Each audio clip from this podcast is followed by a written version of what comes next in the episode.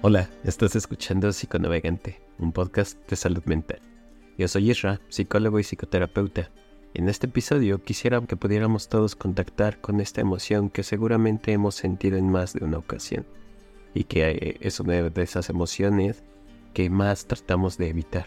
Qué curioso es esto, ¿no? El hecho de que esta emoción, el de la tristeza, es la emoción que puede más arraigarse a nuestra psique a nuestra mente, a nuestro cuerpo incluso, pero que es una de las emociones que más conocimiento de nosotros mismos y de nuestro entorno puede brindar. Quédate en este episodio para que podamos profundizar en esta emoción y que con ella puedas entenderla aún mejor, para cuando sea la próxima vez que la sientas, la puedas ver desde otra perspectiva.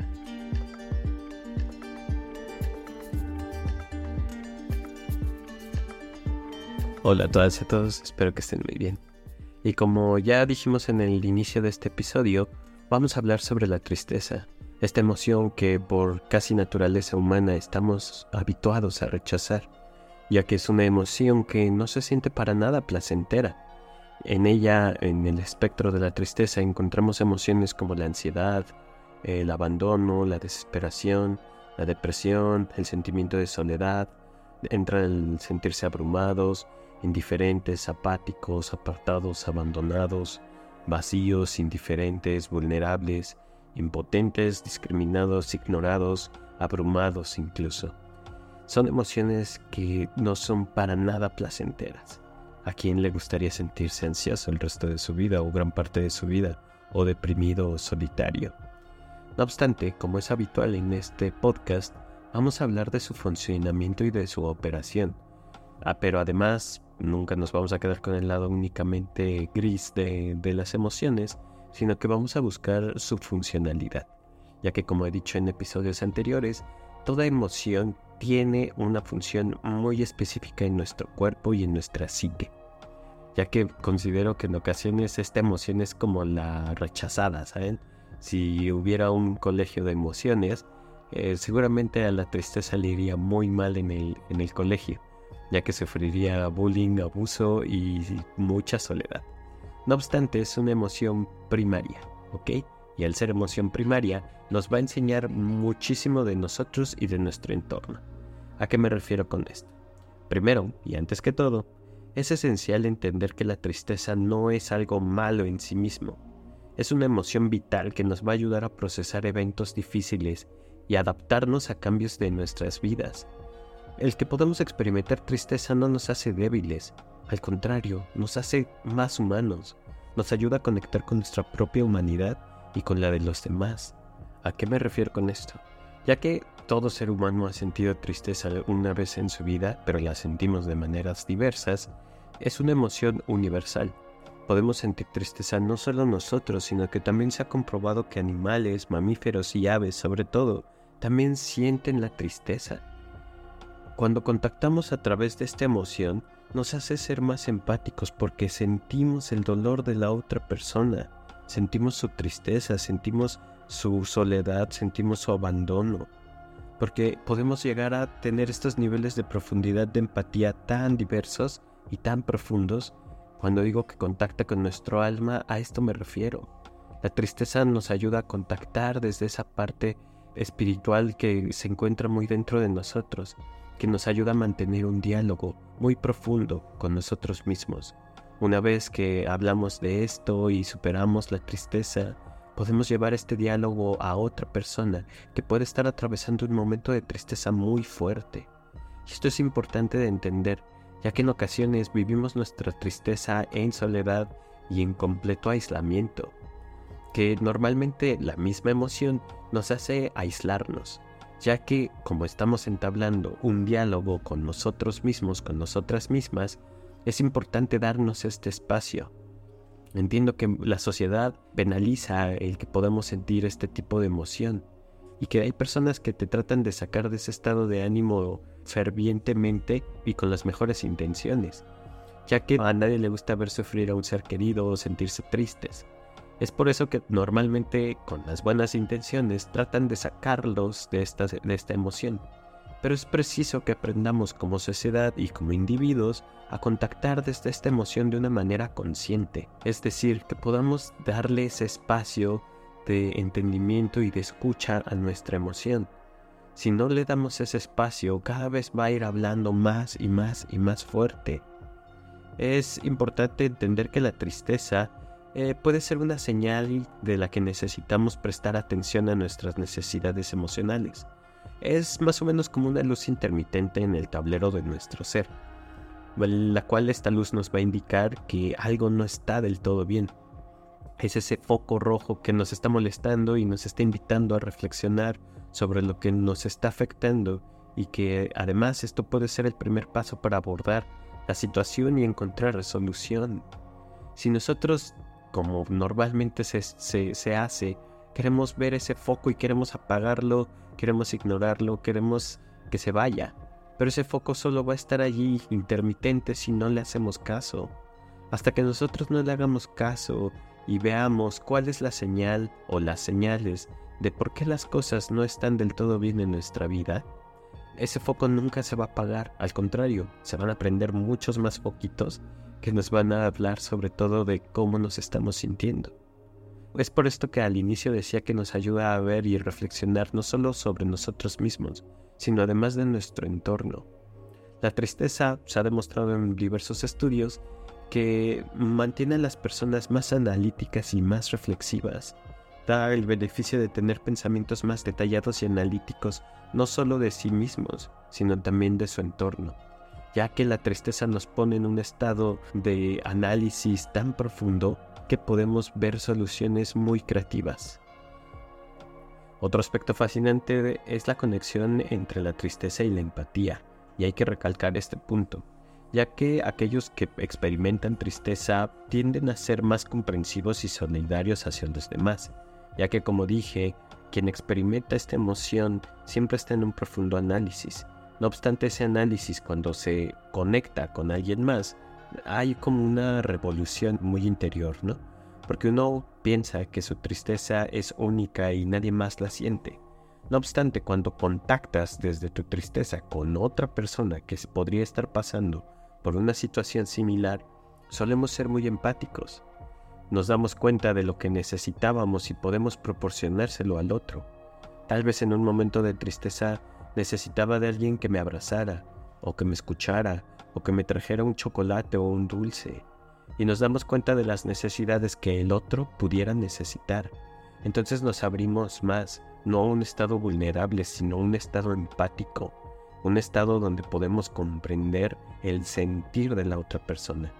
Y esta es una de las cualidades más bonitas de esta emoción, ya que ni la ira, ni el disgusto, ni el miedo, ni la sorpresa, tal vez la felicidad es así, nos ayuda a empatizar con el otro, con la otra persona.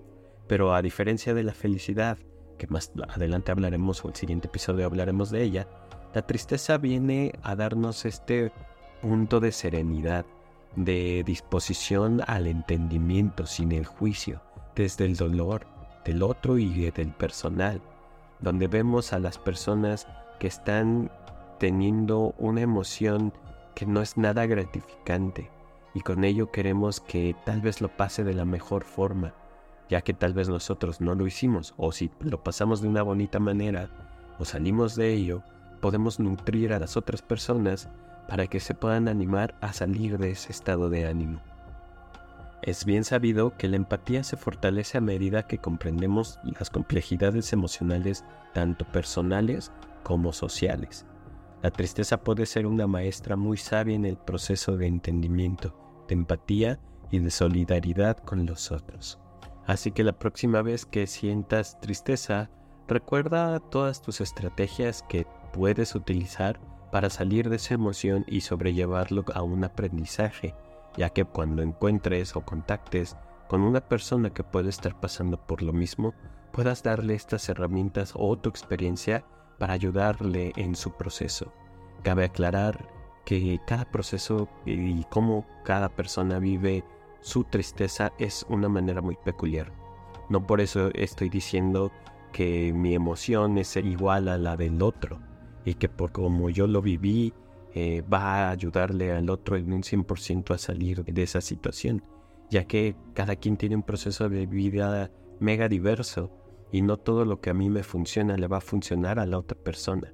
Pero sí puedo contactar desde la escucha, desde el entendimiento, desde no enjuiciar el proceso de cada ser individual que está viviendo una experiencia humana en torno a la tristeza.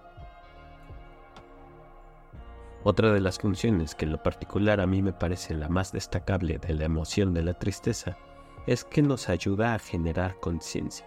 ¿A qué me refiero con esto? La tristeza, ya que nos pone en un estado de análisis y de profunda reflexión, nos ayuda a, a sobrellevar las pérdidas.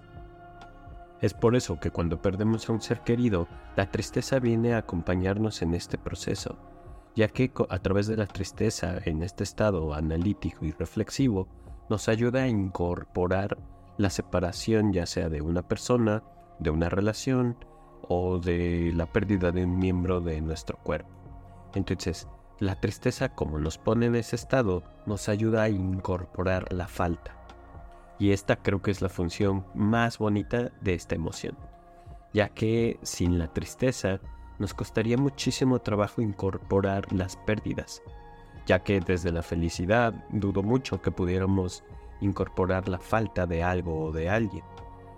Por eso reitero que es tan importante contactar con nuestra emoción de la tristeza y no evitarla, ya que si la evitamos nos estamos haciendo daños a niveles inconscientes muy profundos, ya que nos negamos a incorporar las situaciones dolorosas, las situaciones tristes. Entonces, la próxima vez que sientas tristeza a raíz de una pérdida o de la falta de algo o de alguien, date ese momento de poderlo llorar, de poderlo sacar, de poder contactar con la emoción para estar en este estado de pensamiento y de análisis profundo.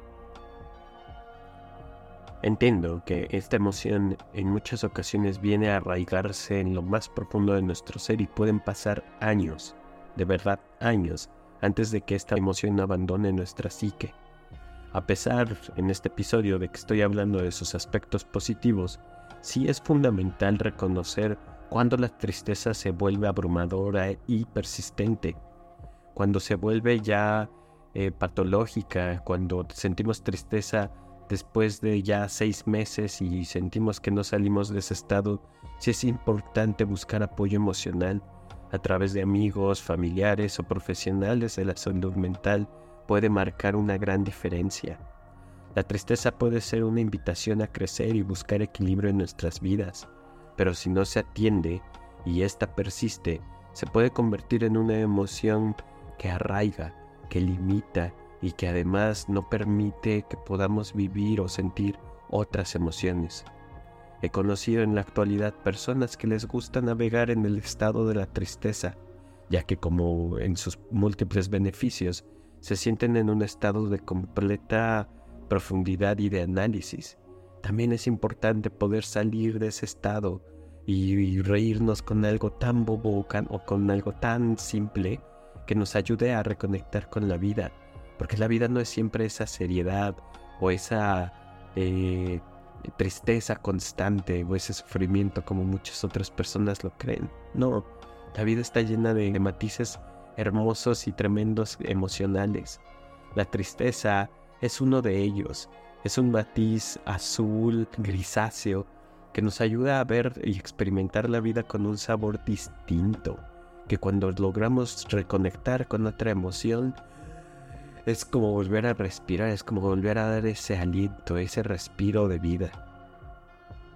En resumen, la tristeza es una emoción rica en matices que nos conecta con nuestra humanidad, que nos impulsa además a reflexionar y fortalecer nuestra empatía. El hecho de poder aprender a gestionarla y comprender sus mensajes puede ser clave para un bienestar emocional muy duradero. Así que en lugar de temerle o evadir esta emoción, hay que invitarnos y promover un espacio ante la tristeza saludable, donde podamos verla como un maestro valioso en nuestro viaje emocional, ya que la tristeza es como esa nube gris que puede aparecer en el cielo de nuestras vidas. Pero hay que recordar que hasta en las nubes más oscuras puede dar paso a la luz del sol. no es eterno, es pasajera y como todas las emociones, hay que moverlas. Si tú te sientes actualmente en un estado de profunda tristeza, te invito con todo el cariño a que puedas buscar ayuda y apoyo emocional. Entiendo que esta emoción y estos estados te mantengan en un, en un estado de soledad que pareciera que no hay salida o escapatoria de ella, pero con toda confianza te puedo decir que sí la hay. También soy un ser humano y he sentido momentos de profunda depresión y profunda tristeza. Y como sobreviviente a una depresión, puedo decir que puede salir adelante, no siempre con el apoyo de la terapia, sino también con el apoyo de amigos, de familiares, de ejercicio, de hobbies, de incluso videos o películas o estas cosas tan particulares como boberías que nos ayudan a reconectar con la vida. A veces las desvalorizamos, cosas tan sencillas como reír o como sonreír ante un atardecer o un amanecer. Encontrarle la belleza y el sabor a esta experiencia humana es importante. No todo es tristeza, no todo es felicidad. Entendamos que estos solo son lados opuestos de el matiz gigantesco de colores que tiene la vida por ofrecernos. Y bueno, hasta acá el episodio de hoy. Si hablé también de este modo es porque yo tuve que contactar con mi tristeza para transmitirles de mejor manera este mensaje. Espero que les haya gustado y que algo de lo que pudimos platicar en este episodio se quede con ustedes. Si tienen más dudas o sugerencias, pueden contactarme en mis redes sociales como psiconavegante. Ahí pueden contactarme y mandarme mensaje directo para cualquier duda, aclaración o incluso si quieren hablarme sobre sus experiencias, de cómo se han sentido tristes y han salido de ese estado, con gusto los puedo escuchar y leer. ¿Vale? Les mando un fuerte, fuerte abrazo a todos aquellos que estén experimentando esta emoción en estos momentos y les mando mucha fuerza para sus caminos de vida. Cuídense mucho y nos escuchamos para el siguiente episodio. Bye bye.